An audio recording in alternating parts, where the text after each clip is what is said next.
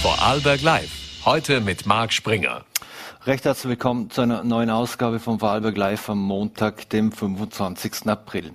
Heute wollen wir unter anderem darüber reden, wie korrupt denn Österreich ist und welche Auswirkungen Wellen geschlagen hat der Wirtschaftsbundskandal. Später wird das auch noch Johannes Huber von die Substanz.at mit uns analysieren.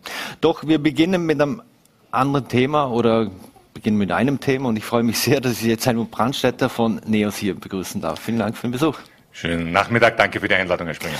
Herr Brandstätter, lassen Sie uns mit einem europäischen Thema beginnen, weil gestern war ja die Stichwahl in äh, Frankreich zwischen Emmanuel Macron und Marine Le Pen, die Emmanuel Macron äh, gewonnen hat. Was bedeutet denn das aus Ihrer Sicht, dass äh, Macron sich äh, gegen Le Pen durchgesetzt hat? Also ich habe gestern äh, schnell getwittert, soulagé. Ich bin erleichtert mhm. und bin sehr, sehr erleichtert, äh, weil ich habe mir sehr genau angesehen, auch das Duell zwischen Frau Macron Herrn Macron und Frau Le Pen, wo sehr klar war, wenn Frau Le Pen Präsidentin geworden wäre, hätte sie nicht nur Frankreich entscheidend verändert, sondern sie hätte auch Europa entscheidend verändert. Frankreich, indem sie gesagt hat, es muss also viel einfacher werden, Referenten zu machen, indem sie äh, auch die Verfassung ändern wollte, äh, indem sie ja gerne Geld verteilt hätte, aber man hat nicht wirklich ein Zukunftsprogramm erkannt. Und Europa hätte sie verändert, weil sie hat gesagt, sie möchte eine Renationalisierung. Und das ist ja ein schönes Wort, Renationalisierung. Aber in Wirklichkeit Wirklichkeit hat es bedeutet die Zerstörung Europas.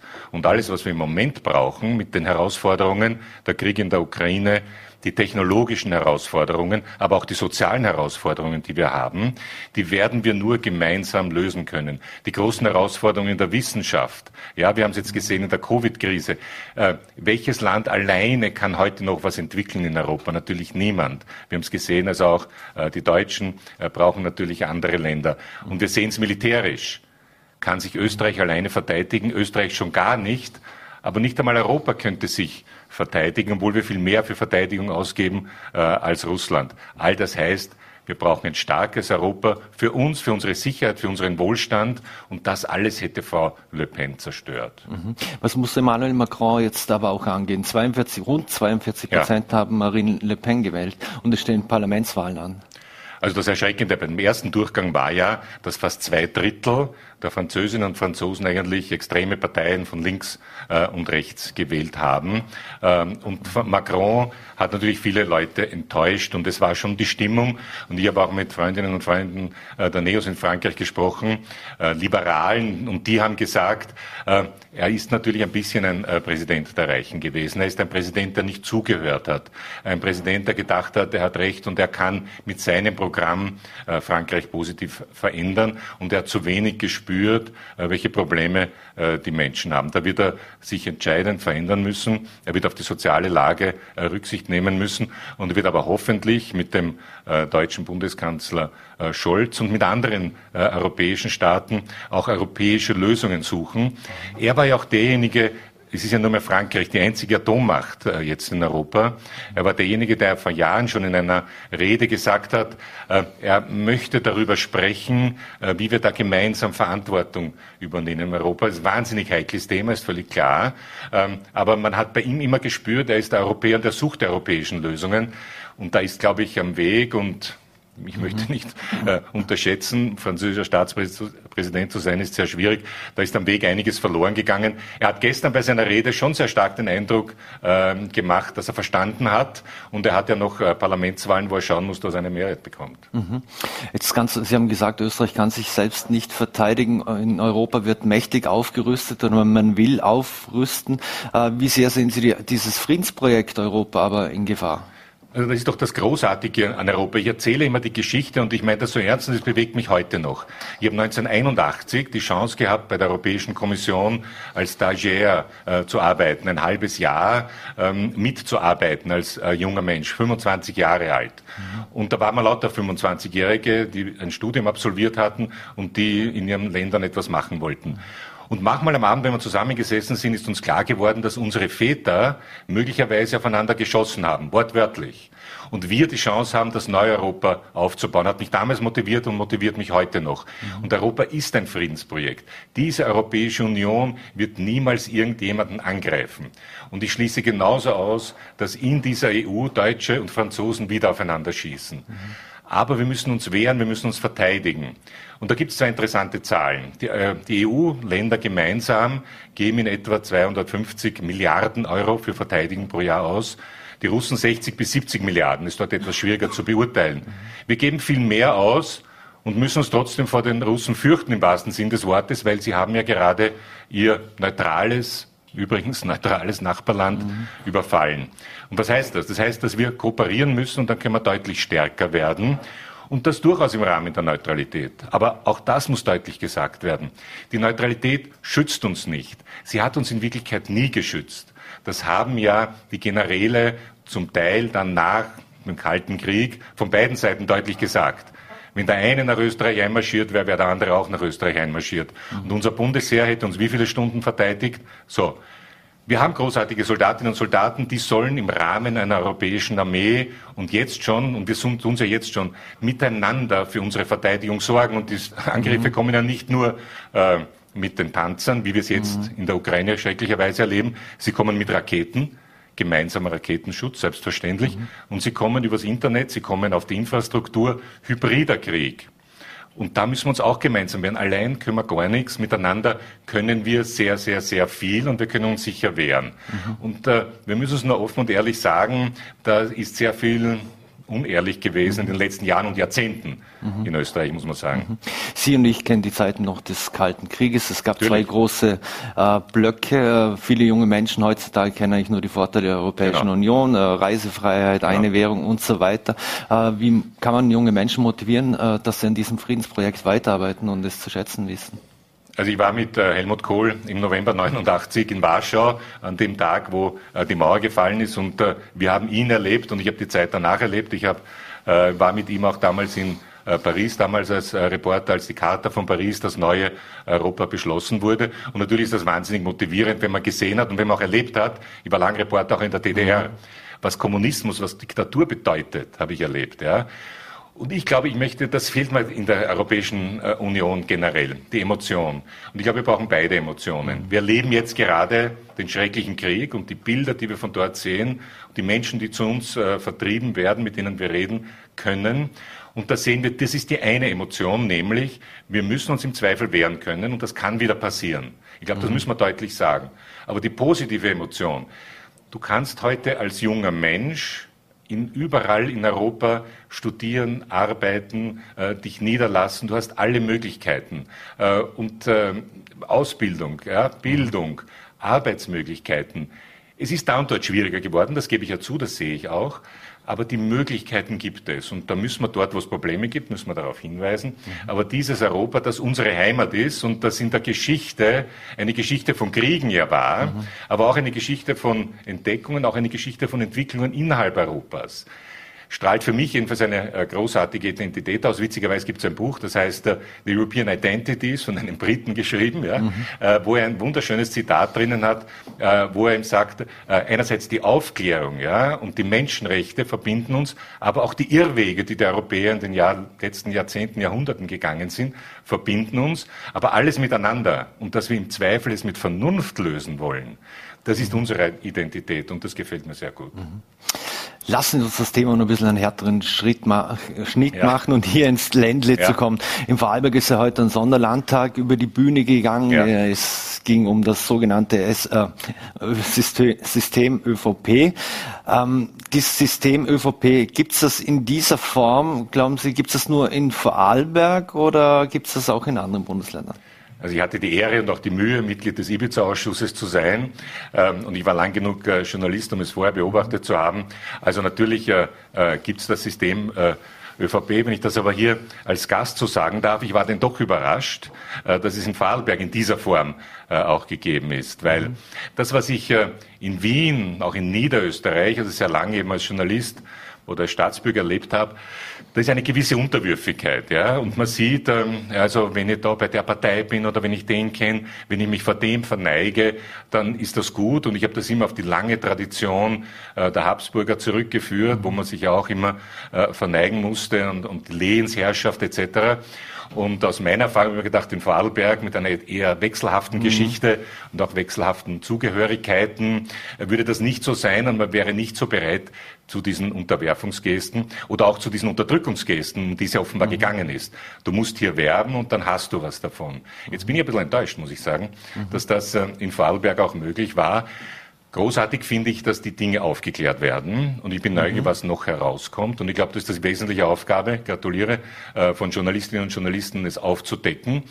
Weil auch das war das System äh, ÖVP und ich habe ein Buch über Kurz und Kickel geschrieben, das war das System Kurz war gegenüber den Medien. Äh, ihr solltet berichten, was mir gefällt. Die Idee, dass Journalistinnen und Journalisten als Kontrolle da sind, das hat er im Prinzip abgelehnt. Er hat ja, wir haben da harte Auseinandersetzungen auch geführt. Er hat deutlich gesagt, also ich erwarte, dass du schreibst, äh, was ich will, weil sonst, äh, sonst gibt es Probleme. Und dieses Denken ist, äh, glaube ich, in der ÖVP Niederösterreich schon stärker gewesen.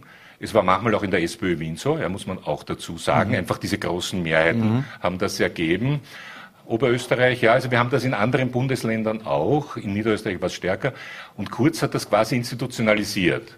Man muss sich vor ihm verneigen. Seine Familie, mhm. da sind wir draufgekommen dann in den Chats.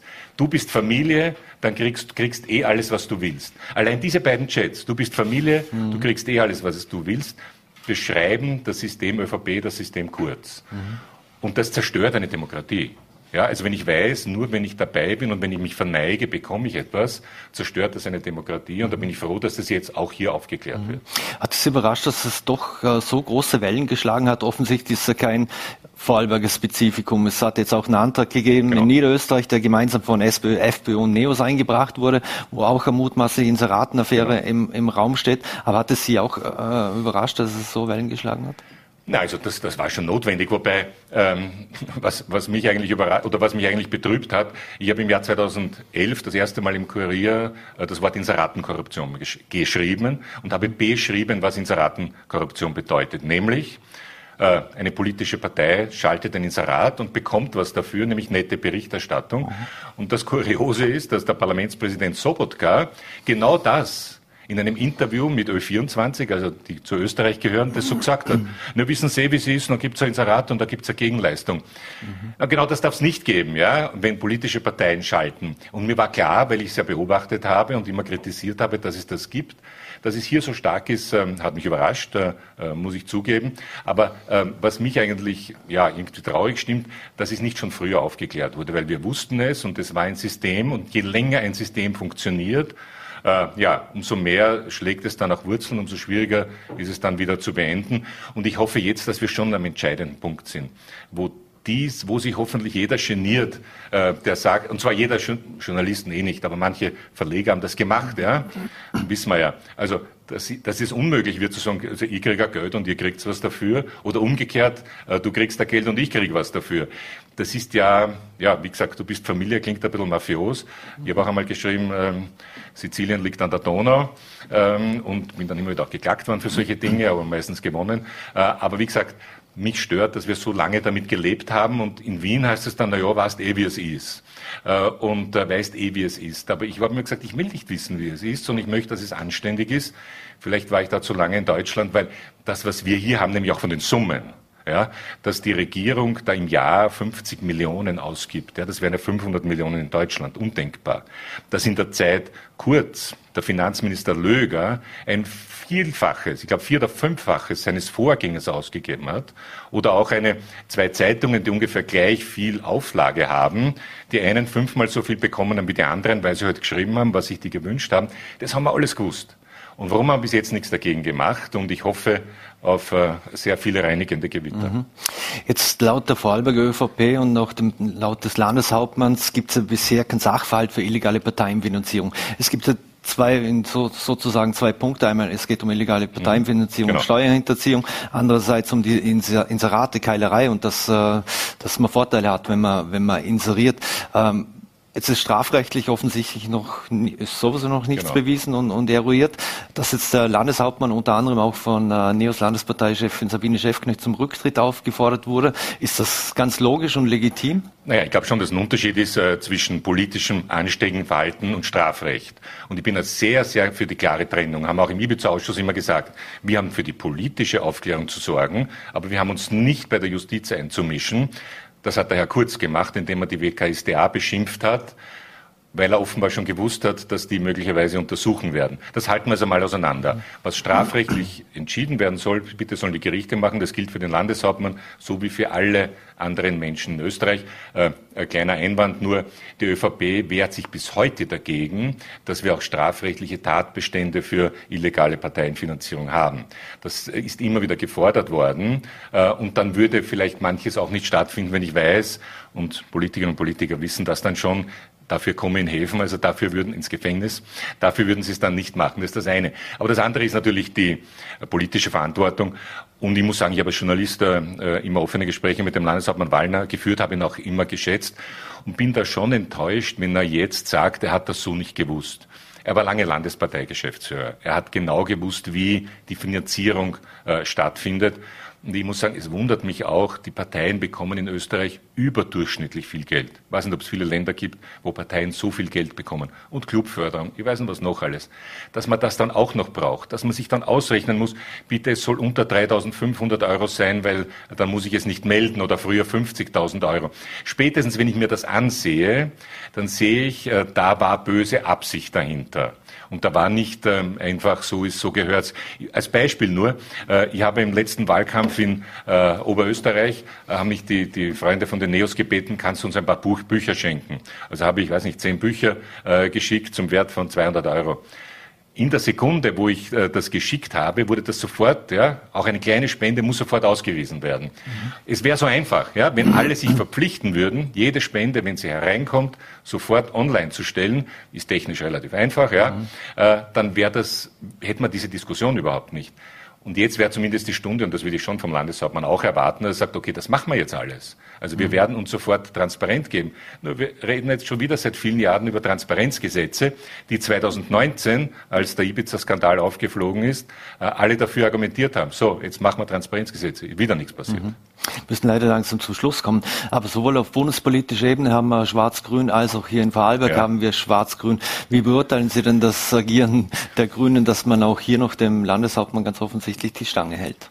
Also ich rede natürlich im Parlament äh, mit den Grünen, äh, sitze auch in der äh, bei den Grünen zusammen und äh, habe oft das Gefühl, dass da eine große Leidensfähigkeit äh, im Moment äh, erforderlich ist und sie halt nicht recht wissen, wie sie aus der Situation rauskommen.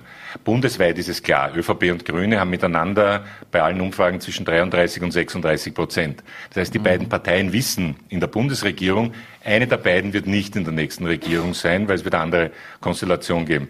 Äh, Vorarlberg ist die andere Frage, äh, das traue ich mich gar nicht zu beurteilen, wie, wie, wie unwohl sie sich fühlen. Natürlich mhm. fühlen sie sich unwohl dabei, aber sie fürchten natürlich auch, wenn sie hier ein Misstrauen äh, gegen den Landeshauptmann machen, dass das möglicherweise äh, im Bund dann auslösen würde, das Ende der Koalition, obwohl sich die ÖVP das nicht mhm. leisten kann. Ich denke mal, die Grünen sind relativ stark im Moment mhm. oder sollten stark sein. Und wenn ich irgend so ein Plakat im Hintergrund habe, der Anstand würde grün wählen, naja, äh, dann frage ich mich, ob der nicht die Parteifarbe wird wechseln müssen, der Anstand das nächste Mal. Eine letzte Frage noch. Sie nehmen heute Abend auch an der ja. Diskussionsveranstaltung teil. Es geht unter, unter, anderem um Korruption in der österreichischen Politik. Äh, mal grundsätzlich die Frage, wo muss man denn den Strich ziehen zwischen Freundalwirtschaft und äh, Korruption oder gibt es den gar nicht? Äh, das ist wahnsinnig schwierig, ja, weil wir so ein kleines Land sind und äh, ähm, ich sage mal mit dem, mit dem äh, früheren Ministern äh, Strasser und, und Molterer äh, habe ich studiert und mit dem, mit dem Bürgermeister Häupl und so weiter. Ja, das heißt, man kennt sie, ja, und, und dann trifft man sich auf verschiedenen Ebenen wieder. Die einzige Chance ist Transparenz. Ich kann nur sagen, als ich zum Kurier gekommen bin, ich habe vorher eine PR-Agentur gehabt, habe interessante Kunden gehabt. Ich habe dem Redakteursrat des Kurier alle meine, ich habe gesagt, ich, möchte es nicht veröffentlichen, weil es vertraulich ist. Aber euch gebe ich die Liste und über diese Unternehmen werde ich nicht schreiben, keine Interviews machen äh, und es sofort weitergeben. Und äh, einer, den ich beraten durfte, und der hat er ja dann später, hat er selber gesagt, äh, war Kardinal Schönborn in, in der Frage de, de, des, des, Missbrauchs. Ähm, und da habe ich dann, glaube ich, nach sechs oder sieben Jahren ein Interview gemacht und habe unten dazu geschrieben, ich habe ihn äh, einmal beraten. Transparenz ist alles. Wenn ich weiß, die beiden sind verwandt, verschwägert, waren verheiratet, was auch immer, äh, dann kann sich jeder seine Meinung bilden. Wenn man später draufkommt, dann ist man wieder verstimmt. Also ich glaube, Transparenz ist die Antwort. Helmut Brandstätter, vielen Dank für den Besuch hier bei Vorarlberg Live und äh, bleiben Sie gesund. Danke, danke. So, meine Damen und Herren, und wir bleiben beim Thema. Und ich freue mich, dass wir jetzt gleich einen fliegenden Wechsel hier im Studio machen und ich darf FPÖ-Generalsekretär Christian Hafnecker begrüßen. Vielen Dank für den Besuch bei Live. Danke für die Einladung. Herr Havenecker, der Vorarlberger Wirtschaftsbundskandal hat ja bis Wien Wellen geschlagen. Heute hat sogar ein Sonderlandtag stattgefunden. Sind Sie jetzt da extra für den Sonderlandtag nach Vorarlberg gekommen? Nein, das Treffen heute war schon länger geplant. Heute am Abend ist eine erweiterte Landesleitungssitzung der FPÖ. Da habe ich mich angesagt, aber wohl, um über das Thema Korruption zu sprechen, denn im Untersuchungsausschuss in Wien äh, geht es ja ziemlich rund und äh, da, dadurch, dass jetzt auch der Skandal in Vorarlberg aufgepoppt ist, sehen wir ein ÖVP-Muster, das vom Bodensee bis zum Neusiedlersee reicht, ganz offensichtlich. Äh, und natürlich werden wir das heute auch besprechen. Mhm. Interessanterweise wurden ja die Informationen oder kamen ja eigentlich aus dem Untersuchungsausschuss oder wurden von dort aus an, an die Medien weitergeleitet. Das habe ich gehört. Nur die Frage ist, wer es tatsächlich hier hineingespielt hat. Also da sind wir uns im Untersuchungsausschuss noch unschlüssig, äh, weil natürlich auch die Parteien untereinander darüber gesprochen haben, wo könnten Informationen herkommen. Ich weiß nicht, wo sie herkommen. Es ist nur spannend, dass sie hier aufgeschlagen sind und dass sie natürlich auch für so eine große Debatte gesorgt haben, denn äh, meines Wissens nach war ja heute historisch gesehen die erste Sonderlandtagssitzung in Vorarlberg und ja, äh, das aus dem Ländle zu hören, das äh, ist schon was sehr, sehr äh, ja, denkwürdiges, möchte ich sagen. Mhm. Sie sind, äh, wie angesprochen, FPÖ-Fraktionsführer im Untersuchungsausschuss. Jetzt diese Wirtschaftsbund-Causa, moralisch verwerflich, strafrechtlich relevant oder, oder wirklich korrupt. Grundsätzlich mal die Frage, wie korrupt ist Österreich? Naja, äh, ich möchte jetzt einmal äh, im Speziellen auf eine Partei äh, reduzieren, und zwar die ÖVP hat uns in den letzten Wochen, Monaten und Jahren eigentlich gezeigt, dass sie ein sehr großes Korruptionspotenzial in sich trägt. Also es ist ja jetzt nicht nur so, dass dieser Wirtschaftsbundskandal in Vorarlberg die Runde macht. Wir haben in Niederösterreich immer wieder Problematiken gehabt, was Vereine der ÖVP betrifft. Wir haben ein Finanzministerium gehabt, das dieses Österreich-Beinschab-Tool finanziert hat. Das heißt auch die Kanzlerwerdung von Sebastian Kurz ganz, ganz äh, massiv mit Steuermitteln unterstützt hat. Wir haben eine ÖVP, die im Rechenschaftsbericht zu den Wahlkämpfen falsche Zahlen angibt die äh, ohne mit der Wimper zu zucken das Budget ums Doppelte überzieht, äh, über den Betrag hinaus, äh, der eigentlich erlaubt ist. Und das ist die Situation, die wir gerade vorfinden. Und jeden Tag, wo diese Untersuchungsausschüsse länger dauern, stolpern wir auch über neue Dinge, wo es die ÖVP nicht so genau genommen hat. Und wenn Sie mich nach Moral fragen, ja, dann finde ich es schon stark, was hier in äh, Vorarlberg passiert ist. Denn äh, meine, wenn ein Landeshauptmann Wallner jetzt erklärt, äh, naja, äh, der Wirtschaftsbund hätte nicht gewusst, dass er Steuern bezahlen muss, ja, dann möchte er schon wissen, mit welcher Kompetenz dieser Wirtschaftsbund ausgestattet ist. Denn wir wissen alle, was das Finanzamt mit einem Wirtschaftstreibenden macht, der nicht rechtzeitig seine Steuern abführt. Naja, nur bei der ÖVP hat man halt wieder irgendwelche Ausnahmeregelungen gefunden und gehofft, dass man halt irgendwie nicht draufkommt. Mhm. Können Sie Korruption für Ihre Partei ausschließen? Schauen Sie, wir haben einen sehr, sehr schmerzhaften äh, Prozess nach Auftauchen des Ibiza-Videos hinter uns gehabt und eines möchte ich aber für meine Partei schon in Anspruch nehmen. Erstens einmal habe ich damals als Generalsekretär sofort offiziell gemacht, wer bei uns spendet. Äh, das war sofort einsehbar und das war eigentlich ein überschaubarer Betrag. Äh, und eines war noch, und diese Kultur vermisse ich natürlich bei der ÖVP insgesamt. Heinz-Christian Strache und Johann Godeno sind am nächsten Tag zurückgetreten. Auch das ist, glaube ich, eine Art und Weise, wie man zumindest Verantwortung übernimmt für Dinge. Und das äh, sieht man ja bei der ÖVP überhaupt nicht. Im Gegenteil, äh, man mauert ja in der ÖVP immer so lange, äh, solange man halt hofft, man kann es auch irgendwie vom Tisch bringen. Und erst dann, wenn man sozusagen den Händeltipp mit dem Hund in der Hand irgendwie gestellt hat, ja, in der Sekunde, erst dann gibt die ÖVP zu, dass hier ein Fehler passiert ist. Und erst dann gibt es ein Köpferrollen und erst dann gibt es Konsequenzen. Und ich glaube, das ist eine Kultur, die wir in diesem Land nicht brauchen. Denn äh, man braucht nicht äh, glauben, dass man jetzt einmal so lange irgendwie herum tut, äh, wie man halt irgendwie durchkommt mit der Geschichte und erst dann dann, wenn es nicht mehr, anders geht, gibt man die Sache zu, sondern gerade von einer Partei, die ja äh, von sich selbst sagt, sie ist Staatstagerin, die Verantwortung in Bundesländern hat, die einen Bundeskanzler stellt, ja, da müsste ja gerade, äh, äh, müssten ja noch höhere Standards gelten, äh, was, was diese Dinge betrifft, aber die ÖVP hat diese Pyramide eigentlich auf die Spitze gestellt und die Standards gelten für die ÖVP gar nicht. Mhm. Aber korrumpiert macht, äh, Franz Fiedler hat ja auch Ihre Partei 2019 im Standard attestiert, dass Sie auch etwas Nachholbedarf hatten seit, seit Schwarz-Blau 1. Naja, schade, dass der Franz Fiedler damals schon äh, vielleicht aufgrund von äh, politischen Animositäten auf uns geschaut hat und sich an uns abgearbeitet hat, während er besser mit Transparency International äh, vielleicht eher auf die ÖVP schauen hätte sollen. Äh, und dazu Ihre Frage zurückkommen, natürlich korrumpiert Macht. Die ÖVP ist seit 1986 durchgehend in Ministerien äh, in, in, in, der Verantwortung. Also ich möchte mir nicht vorstellen, was aus dem Landwirtschaftsministerium rausfällt, wenn man es einmal nimmt, am Kopf stellt und ein bisschen durchbeitelt. Ja. Mhm. Also seit 1986 in schwarzer Hand und natürlich auch die Bundesländer. Nicht? Also es gibt Bundesländer, die haben noch nie was anderes gesehen als eine schwarze Führung. Das muss man sich ja auch auch einmal vorstellen. Und natürlich hat man sich da zurechtgelegt. Und es gibt natürlich diese Teilorganisationen von Parteien, die gut bestückt werden. Es gibt landesnahe Betriebe. Das ist etwas, was uns in Niederösterreich auch beschäftigt.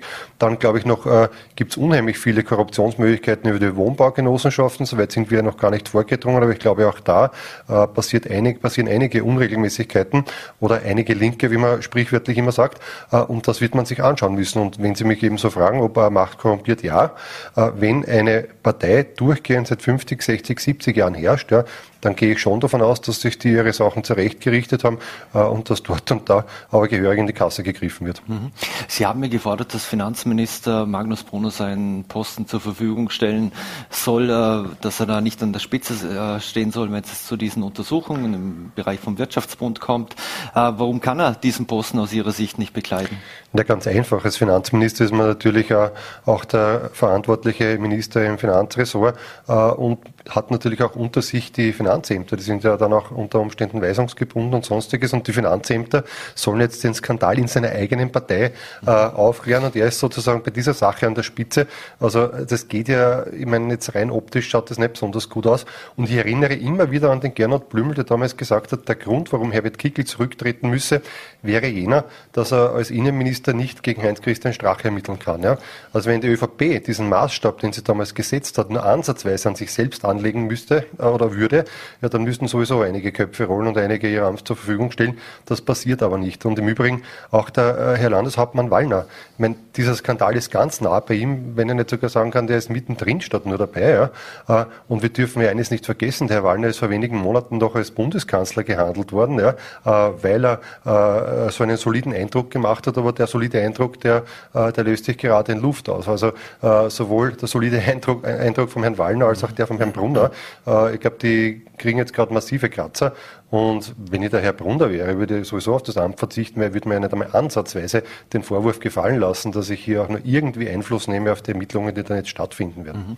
Der Vorarlberger Landeshauptmann hat heute mehrfach darauf hingewiesen, dass man nicht gegen das Parteienfinanzierungsgesetz äh, verstoßen haben. Das müssen jetzt natürlich die Behörden noch ermitteln, äh, was da wirklich rauskommt. Aber warum sollte er jetzt schon zurücktreten, wie es ja auch FPÖ-Chef, Landesparteichef Christoph Bitschi äh, gefordert hat heute? Ja, ganz einfach, weil es hier, und der Kollege Brandstedt hat ja gerade gesagt, es geht um politische Verantwortung und es geht hier um einen Parteichef, unter dessen Augen das offensichtlich passiert ist. Und äh, Chef sein ist nicht immer nur lustig, man muss auch Verantwortung dafür übernehmen, keine Frage. Äh, und deswegen äh, sollte das natürlich auch der Herr Landeshauptmann machen. Und äh, noch einmal, äh, genau diese moralische Messlatte, die damals bei der Zerstörung der letzten Bundesregierung angelegt worden ist von der ÖVP, ja, die muss ja dann auch umgekehrt an der ÖVP angelegt werden dürfen. Ne?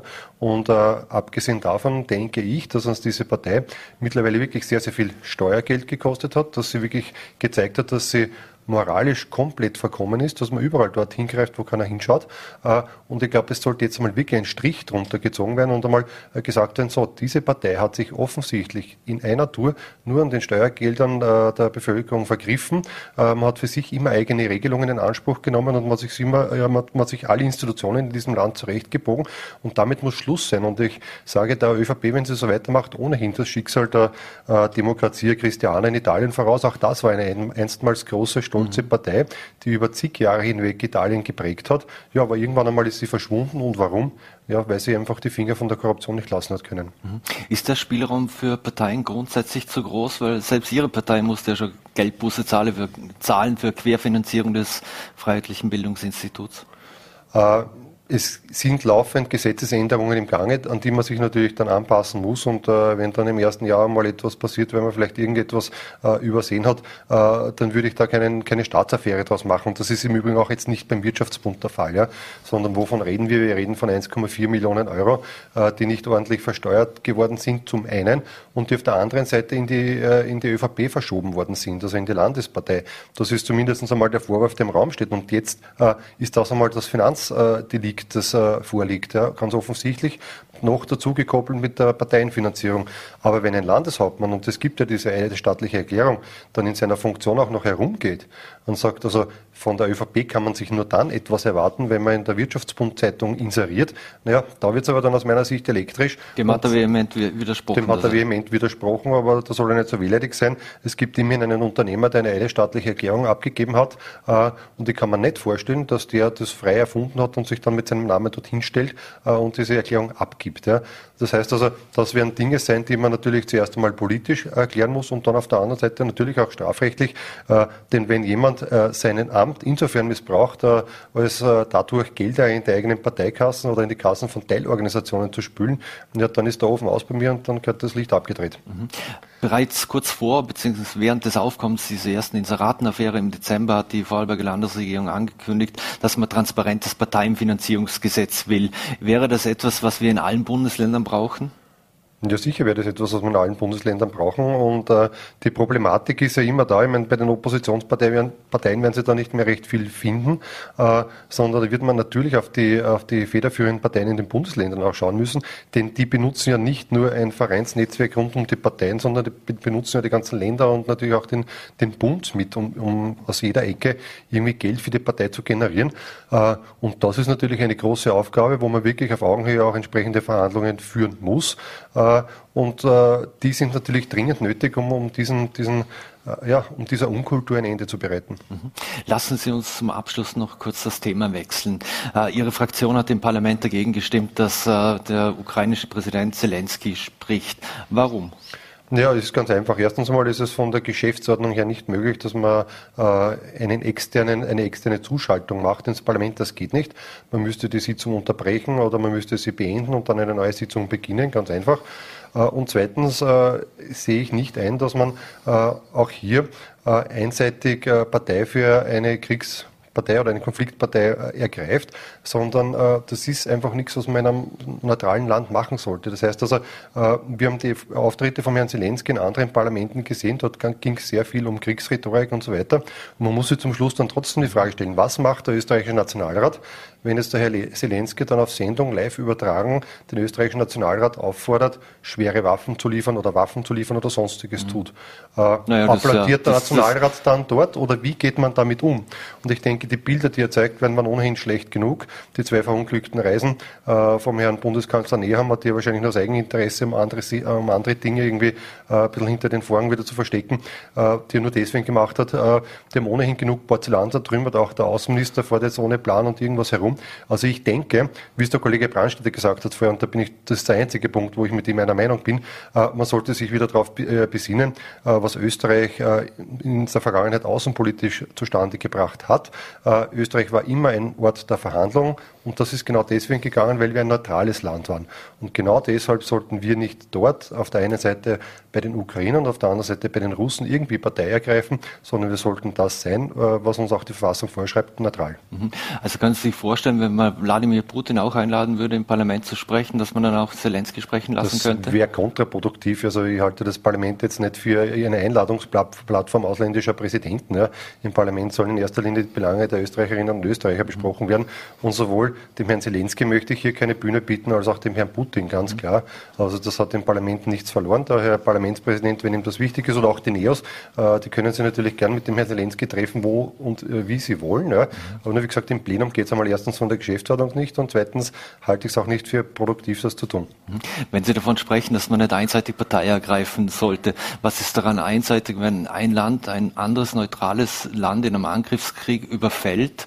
Äh, darf man dann nicht Partei ergreifen oder zu diesem Land stehen? Wir haben ja auch etwas geliefert. Nein, also ich glaube, es gibt, äh, es gibt genug Absichtserklärungen der Republik Österreich, äh, was die Unterstützung der Ukraine betrifft. Also es gibt ja auch materielle Unterstützung, es gibt sehr, sehr, sehr viele äh, Spendenaufrufe, es gibt natürlich auch außenpolitische Bemühungen, die werden alle durchgezogen. Aber jetzt sagen Sie mir bitte ganz ehrlich, was eine Wortmeldung vom Herrn Zelensky und wenn er es dann vielleicht noch so macht wie in England oder im Bundestag, das ist übrigens sehr verunglückt dort, äh, äh, was uns das äh, in der Diskussion mit der Ukraine helfen soll und wie uns das weiterbringen sollte, wenn wir uns zum Teil dieses Konfliktes machen. Das ist nicht die Frage, die ich beantworten muss. Ja, das ist die Frage, die wir als Parlamentarier versuchen ja. zu klären und wir sehen hier keinen Mehrwert und deswegen hat die FPÖ auch gesagt, äh, wir konzentrieren uns auf das, wofür wir gewählt sind. Das ist aber nicht historisch bedingt, weil sie, weil sie nahe Verbindungen äh, zur Putin-Partei nach, nach, Russland hatten. Das wird immer wieder hergestellt, aber ich werfe ja auch nicht äh, der, der ÖVP oder der SPÖ vor, dass sie hier nahe Verbindungen hätte, obwohl die wirtschaftlichen Verquickungen viel, viel größer sind, als es jemals mit der FPÖ der Fall gewesen ist. Das nur nebenbei. Also nein, man muss einfach nur sagen, wir bekennen uns zu unserer Neutralität. Wir begehen keine Kriegsrhetorik, wie es vielleicht eine oder andere Partei macht. Wir sind uns dessen bewusst, dass wir überhaupt nicht als neutrales Land den Auftrag haben, irgendwelche Waffen zu liefern. Aber dass es ein Angriffskrieg ist der Russen auf die Ukraine, das, das stellt doch niemand in Frage. Und da wäre auch von uns kein Statement dazu finden, wo das irgendwie in Frage gestellt worden ist. Also äh, man sollte jetzt einmal von dieser Diskussion wegkommen, dass die FPÖ hier immer pro-russische Propaganda macht. Überhaupt nicht. Ja? Sondern wir sagen einfach nur, wir wollen als neutrales Land in diesem Konflikt wahrgenommen werden und wir sind ja knapp an der Schweizer Grenze. Mhm. Auch die Schweiz haben sie bis dato geschafft, äh, hier ihre Neutralität nachzukommen. Also warum sollen wir Österreicher es nicht schaffen? Im Gegenteil, warum ramponieren wir uns ständig außenpolitisch selbst? Mhm. Eine letzte Frage noch. Corona, der Krieg in der Ukraine sind unsichere Zeiten. Äh, Ihre Partei hat trotzdem den Rücktritt der Bundesregierung gefordert und, und fordert auch Neuwahlen ein. Äh, warum würde das jetzt Sinn machen, wenn es eh schon alles so unsicher ist und die Menschen so unsicher sind? Naja, da sind ja Krisen dabei, die die Bundesregierung selber verursacht hat oder zumindest befeuert hat. Ja. Denn eine außenpolitische politische Krise, die wir jetzt vielleicht mit, mit dem Ukraine-Konflikt haben, die hat man selber aufgrund des eigenen Unvermögens zustande gebracht. Eine Corona-Krise, äh, die bis jetzt nicht ausgestanden ist, weil es einfach unklare äh, Linien gibt, wie man dagegen vorgeht. Das hat auch diese Bundesregierung verursacht. Ja, und wenn wir uns jetzt die Teuerung anschauen, ja, dann sind das Dinge, die erstens aus der verfehlten Corona-Politik heraus entstanden sind, nicht erst mit der Ukraine-Krise, sondern wesentlich früher schon äh, klar, dass es hier zu Teuerungen kommt. Ja, und wenn man sich jetzt anschaut, dass in drei wesentlichen Krisen diese Bundesregierung was sowas von versagt hat, ja, dann kann es nur besser werden, wenn diese Herrschaften dorthin gehen, wo sie hingehören, nämlich dort, wo der Pfeffer wächst. Ja. Und dann muss man jetzt endlich einmal äh, eine Regierung bilden, die nicht ständig damit beschäftigt ist, auf der einen Seite, wie es die ÖVP macht, äh, von eigenen Skandalen abzulenken. Das passiert nämlich tagtäglich. Es werden ja alle anderen Krisen dafür missbraucht, um von eigenen äh, Skandalen abzulenken. Und auf der anderen Seite auch dieses grüne Beiwagerl einmal loszuwerden, äh, das hier in Vorarlberg die ÖVP weiter stützt, ja, auch wenn es irgendwie so ein bisschen Theaterdonner gibt, das die äh, ÖVP am Leben hält in dieser Bundesregierung. Also auch die Grünen sollen es jetzt endlich mal genieren und einmal zugeben, dass dass sie es offenbar nicht können, denn der Anstand sich schon längst mit Grauen abgewendet. Das könnte dem Herrn Kogler ins Stammbuch schreiben. Mhm. Christian Hafenecke, für Sie geht es jetzt, glaube ich, noch weiter nach Bludenz, wo Sie auch Ihr Buch vorstellen werden. Genau. Ja, das Buch äh, könnte besser nicht sein. Das heißt, so sind wir, setzt sich genau mit den Ergebnissen vom Ibiza-Untersuchungsausschuss auseinander. Ja, und wie ich das jetzt zumindest in den letzten Tagen so wahrgenommen habe, werden wir vielleicht in der dritten Auflage dann auch noch ein Kapitel Wallner hinzufügen. Christian Hafneck, vielen Dank für den Besuch hier bei Vorarlberg Live im Studio. Ich wünsche einen schönen Aufenthalt in Vorarlberg und bleiben Sie gesund. Danke für die Einladung. Dankeschön. So, meine Damen und Herren, und wir bleiben beim Thema Wirtschaftsbund. Und ich freue mich sehr, dass ich jetzt zu meinem Kollegen Johannes Huber via Zoom nach Wien schalten darf, VN-Kommentator und Herausgeber von Die Substanz.at. Johannes, vielen Dank für die Zeit und äh, dass du jetzt auf uns gewartet hast. Danke für die Einladung, es freut mich sehr. Johannes, äh, es war ja wenig überraschend, dass Landeshauptmann Wallner heute nicht freiwillig zurückgetreten ist. Mal grundsätzlich, äh, kannst du dir vorstellen, dass er wirklich freiwillig den Platz räumen wird? Nein. Nein, das kann ich mir nicht vorstellen, äh, zumal er auch heute eigentlich sehr in die Verteidigung gegangen ist, sehr in die Defensive und versucht hat, diese ganze Causa eigentlich auf eine absurde Ebene zu heben, indem er gesagt hat oder unterstellt hat, es werde ihm äh, sozusagen nachgesagt, äh, äh, für jede einzelne Buchung im Wirtschaftsbund verantwortlich zu sein. Das ist daneben, hat aber das Ziel eben sozusagen, also ist das, das Bestreben ist ganz offensichtlich zu vermitteln, dass er keine Verantwortung trage für das, was im Wirtschaftsbund vorgefallen sei das widerspricht dem, was er ja auch schon kommuniziert hat, nämlich, dass er möglicherweise zu lange zugeschaut habe äh, und nicht äh, früher eingegriffen habe. Und es widerspricht natürlich auch der Tatsache, dass der Wirtschaftsbund ja nicht ein parteifreier, unabhängiger Verein ist, sondern eine Teilorganisation der Österreichischen Volkspartei Vorarlberg. Mhm. Helmut Brandstedt hat ja vorhin auch gemeint, äh, Markus Wallner war lange Zeit Landesgeschäftsführer und in unterschiedlichen Positionen. Hätte er das alles wissen müssen, was da vorgegangen ist und wie die Geldflüsse sind? Dass er nicht jeden Beleg kennt, okay, aber die Geldflüsse? Selbstverständlich, das System, selbstverständlich äh, muss er das kennen. Wenn er es nicht kennen würde, würde es auch gegen ihn sprechen. Äh, das Ganze, man muss das Ganze ja ein bisschen auch auf eine abstrakte Ebene heben. Äh, es geht darum, was hier unter gewissen Umständen möglich ist. Äh, und für die Rahmenbedingungen, die solche Dinge ermöglichen, ist ein Landeshauptmann und Landesparteichef selbstverständlich mitverantwortlich. Das ist ein bisschen so wie ein, Unternehmer, der, der dafür verantwortlich ist, was am Ende des Tages äh, sozusagen ausgeliefert wird aus seiner Produktionsstätte. Äh, da kann er nicht für jedes einzelne, für die einzelne Ware sozusagen bürgen und Verantwortung übernehmen, aber für den Gesamtausstoß sozusagen der, der seiner Fabrik. Und, und da trägt er am Ende des Jahres Verantwortung. Und sein Job ist es, dafür zu sorgen, um bei dem Unternehmer zu bleiben, dass hier Qualitätssicherung etc äh, gewährleistet ist. Und das hat beim Wirtschaftsbund äh, kläglichst versagt. Äh, das ist direkt skandalös, was hier offenbar vorgefallen ist. Man weiß ja nicht einmal, ob es, es liegt ja auch kein Statut vor von diesem Verein, wer da wofür Verantwortung getragen hat. Es sind ja viele Leute überrascht über das, was hier vorgefallen ist. Nicht nur Außenstehende wie wir, sondern auch Mitglieder und Funktionäre des Wirtschaftsbundes. Äh, und, und man muss in diesem Zusammenhang immer wieder sich in Erinnerung rufen, äh, den Christoph äh, Hinteregger, der in dieser Sendung ja mal gesagt hat, dass hier ein Sumpf ist, der trockengelegt gehört. Also da ist vieles, vieles bekannt. Da sind Missstände über Jahre haben sich hier entwickelt, die ganz einfach ignoriert worden sind und die auch jetzt erst nur angegangen werden, wenn sie wirklich aufgedeckt werden. Ja, und das ist auch dem Landeshauptmann und Landesparteivorsitzenden Wallner vorzuwerfen, dass er sozusagen nur in einer Salamitaktik Taktik vorgeht und, und, nur das tut, was sich sozusagen nicht mehr verhindern lässt. Ja. Als die ganze Geschichte losgegangen ist im Dezember mit ersten Berichten, es gäbe Wirtschaftsbundüberweisungen an die ÖVP, äh, hat er sozusagen äh, nur verwiesen auf einen nichtssagenden Rechenschaftsbericht, in dem eine Gesamtsumme drinnen ist und hat gemeint, mehr müsse er nicht sagen, mehr sei gesetzlich nicht gefordert.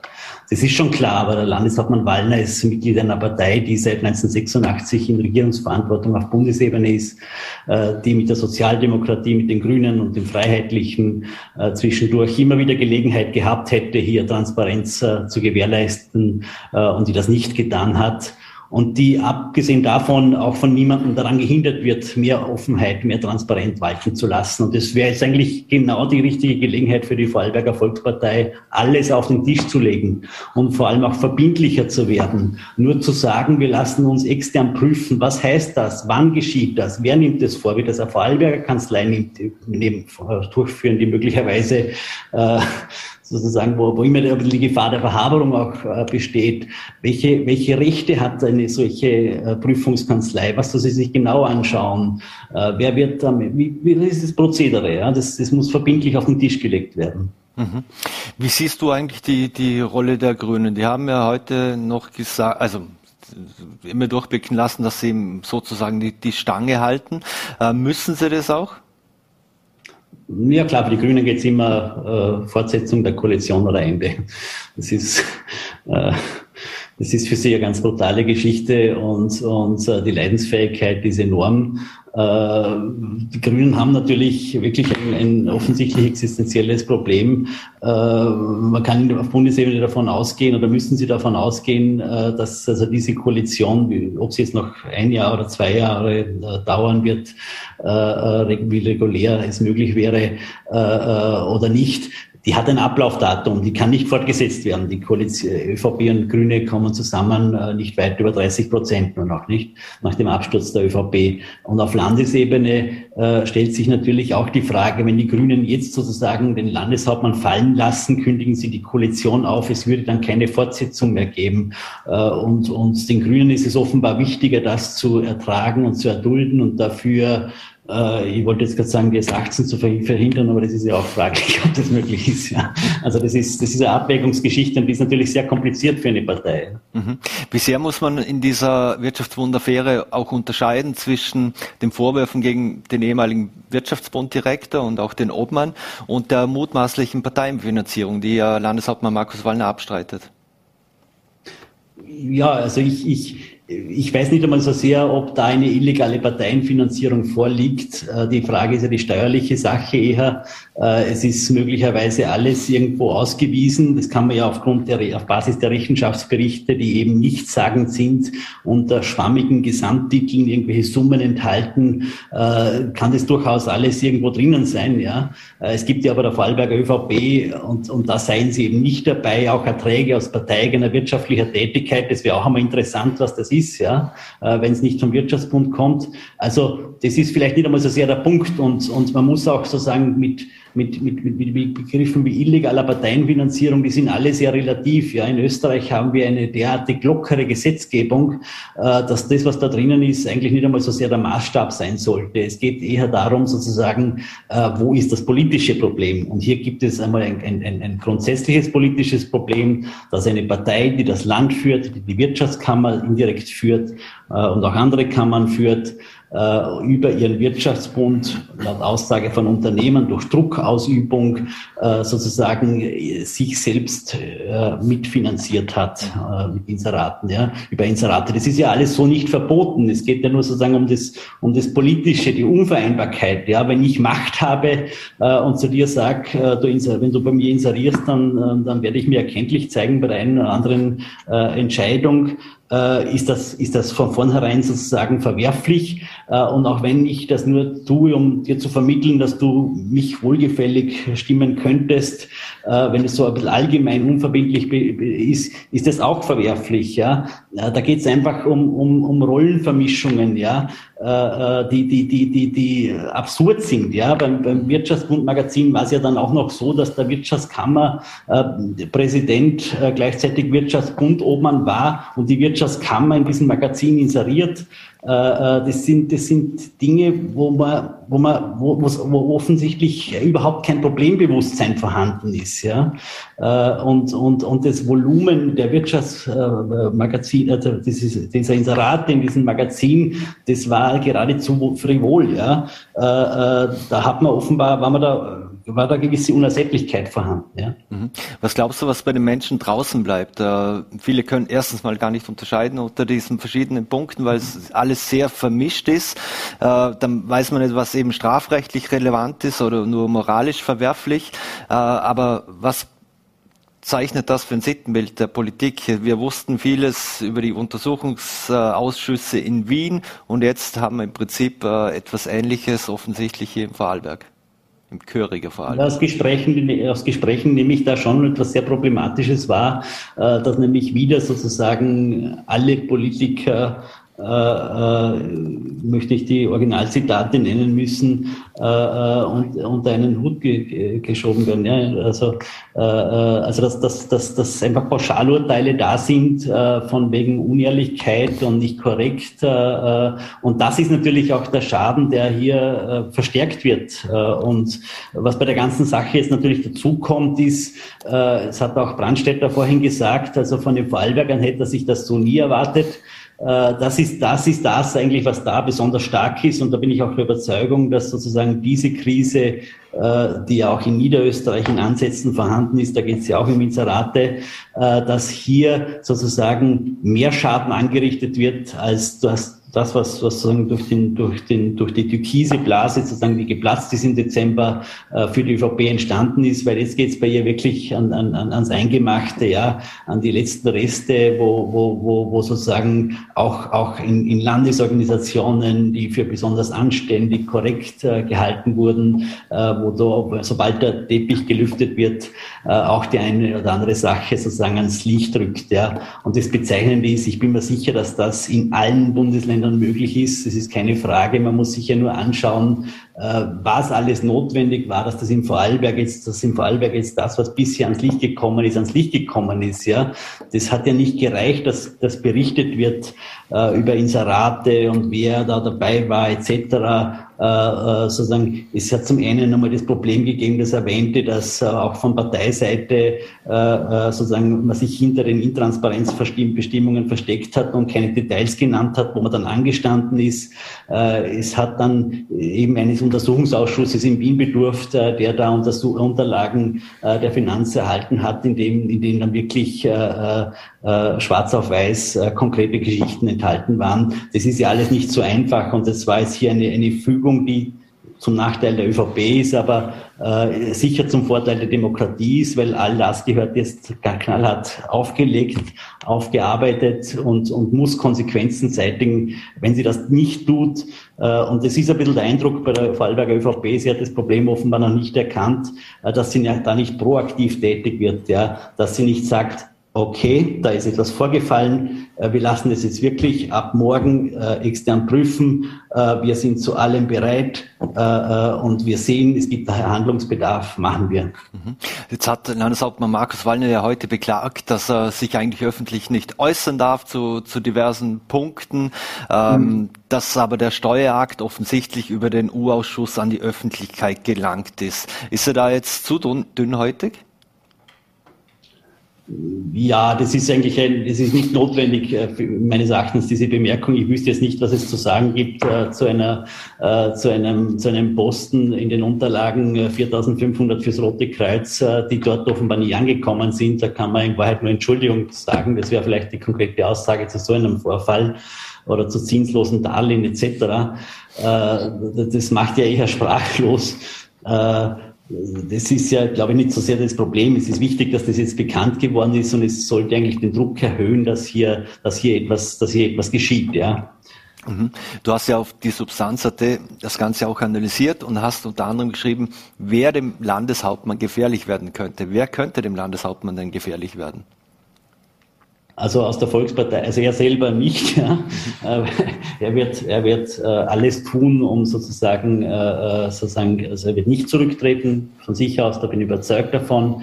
Äh, aus der Partei hat er, äh, ist kaum etwas zu befürchten. Äh, ich möchte die vergleichen, sozusagen die, die, die, Machtverhältnisse in der ÖVP vor Vorarlberg mit denen, die geherrscht haben in der Bundesorganisation der Sebastian Kurz. Also das war voll auf ihn ausgerichtet, die Organisation. Und es ist daneben auch niemand aufgekommen. Ja, das liegt vielleicht auch damit, dass Markus Wallner noch nicht in einem Alter ist, wo er daran gedacht hat, einen Nachfolger aufzubauen aufzubauen. Äh, und es liegt vor allem auch daran, dass der mächtigste und entscheidende Flügel eigentlich der, der ÖVP in Vorarlberg der Wirtschaftsbund selber ist. Und der wird jetzt äh, nicht gerade in die Offensive gehen und sagen, Markus Wallner muss weg und wir werden äh, sozusagen aus unseren Reihen jemanden zum, zum Nachfolger küren. Die sind sozusagen, die haben sich selbst jetzt ein bisschen ins, ins Out genommen ich denke, das ist eher sozusagen das Problem, dass es hier um den Wirtschaftsbund geht. Und hier sind sehr viele Unternehmer, auch prominente Unternehmer aktiv. Äh, und die haben hier, das muss nicht einmal zum Teil, muss nicht einmal Blauigkeit, Naivität sein, äh, sondern auch wirklich ein Vertrauen, dass sie hier bei einer seriösen Organisation mitarbeiten und dabei sind und sich engagieren und sich für dieses System sozusagen auch einspannen lassen, einspannen lassen, einspannen lassen und inserieren. Äh, die haben jetzt ein ganz gewaltiges Imageproblem, weil, weil, weil jetzt ist deutlich geworden, was das wirklich für ein Verein ist also mit dem, mit dem in Verbindung gebracht zu werden, ist nicht sehr angenehm. Äh, und, und, und wenn hier auch offenbar keine Bereitschaft besteht, hier wirklich reinen Tisch zu machen und, und, und Konsequenzen zu ziehen und, und, und, und Schlüsse zu ziehen, äh, dann, dann, dann steigt hier der Druck bin immer sicher, sozusagen aus, aus der Unternehmerschaft äh, in Richtung ÖVP, man liest es ja auch aus einzelnen Leserbriefen heraus oder Statements äh, äh, von Leuten, die sagen, es ist, es ist fast eine Schande, dort dabei zu sein, wie dass hier ein Unmut da ist und ein Druck da ist. Sozusagen als Unternehmer kann ich mich mit einer solchen Organisation nicht identifizieren. Äh, entweder ändert sie sich oder ich ziehe meine Konsequenzen. Mhm. Abschließend noch überraschend war heute auch etwas, dass er sich über die Medienberichterstattung beklagt hat, so, sowohl von den Kollegen vom VNRT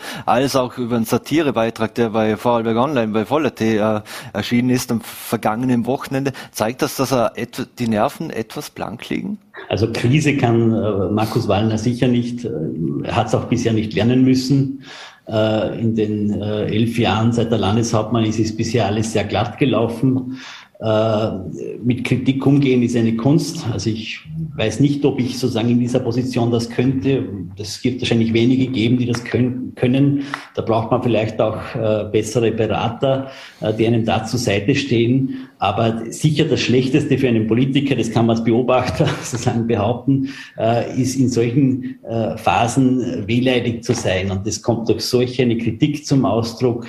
Das kommt zum Ausdruck, indem man eben so tut, als würde einem da unterstellt werden, selbst einzelne Rechnungen abgezeichnet zu haben, äh, obwohl man als Landeshauptmann selbstverständlich drüber steht.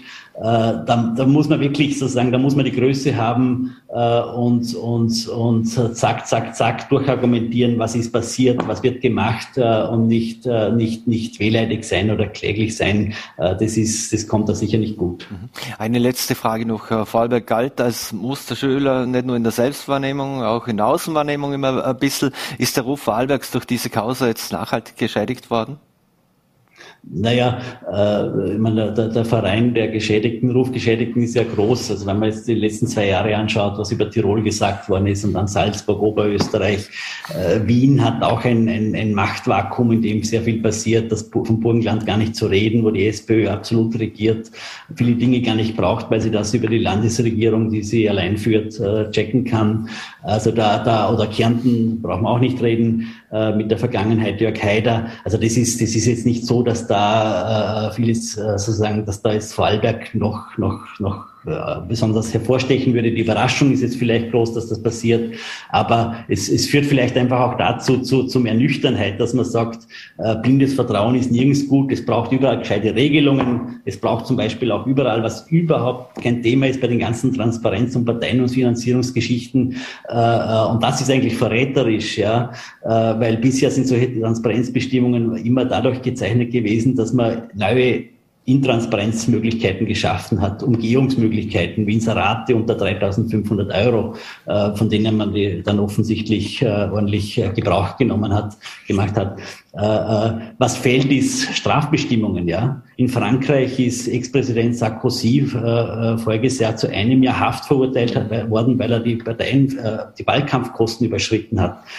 in Österreich gibt es Vergleichbares nicht, und das wäre wirklich wichtig. Es geht nicht darum, dass man Politikern etwas nicht gönnt. Ja, es geht darum, dass faire Wettbewerbsbestimmungen herrschen, dass sie uns Wählerinnen, dem Souverän, sozusagen offenlegen müssen, was was sie machen, mit welchem Mitteleinsatz sie das machen, dass bei, vor Wahlen faire Bedingungen eben herrschen. Darum geht es. Das ist eine demokratiepolitische Geschichte. Äh, und, und wichtig ist, dass, ich glaube, Drum wird am Ende des Tages etwas Gutes übrig bleiben von der Vorarlberger äh, äh, Affäre jetzt, äh, dass ja hier zum einen schon eingeleitet worden sind Transparenzbestrebungen für die Parteienfinanzierung und dass noch mehr folgen wird. Mhm. Johannes, vielen Dank für deine Einordnung und Analysen. Äh, war uns eine Freude, dich wieder mal begrüßen zu dürfen. Äh, schöne Grüße nach Wien. Gleichfalls, schönen Abend noch. Und äh, mehr Analysen und Einordnungen gibt's von Johannes Huber sowohl in den Vorarlberger Nachrichten als auch auf die Substanz.at. Vielen mehr Dank noch fürs Dabeisein. Würden uns freuen, wenn Sie morgen wieder einschalten. 17 Uhr, VNRT, Voller T oder Ländle TV. Wünschen Ihnen einen schönen Abend und bleiben Sie gesund.